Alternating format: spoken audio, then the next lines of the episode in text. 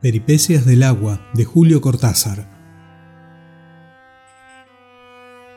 Basta conocerla un poco para comprender que el agua está cansada de ser un líquido.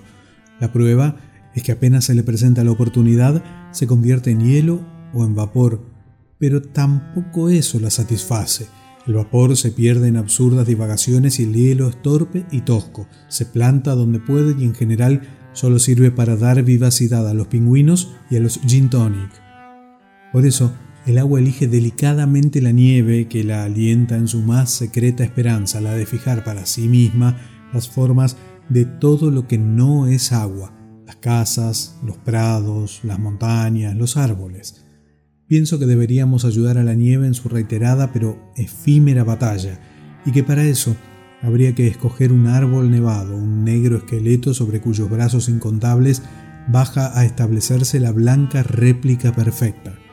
No es fácil, pero si en previsión de la nevada cerráramos el tronco de manera que el árbol se mantuviera en pie sin saber que ya está muerto, como el mandarín memorablemente decapitado por un verdugo sutil, bastaría esperar a que la nieve repitiera el árbol en todos sus detalles y entonces retirarlo a un lado, sin la menor sacudida, en un leve y perfecto desplazamiento.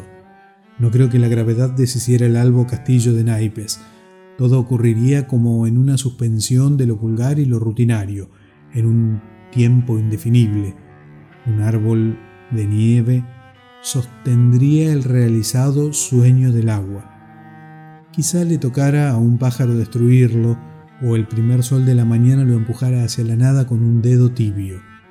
Son experiencias que habría que intentar para que el agua esté contenta y vuelva a llenarnos jarras y vasos con esa resoplante alegría que por ahora solo guarda para los niños y los gorriones. Escrito por Julio Cortázar, Peripecias del agua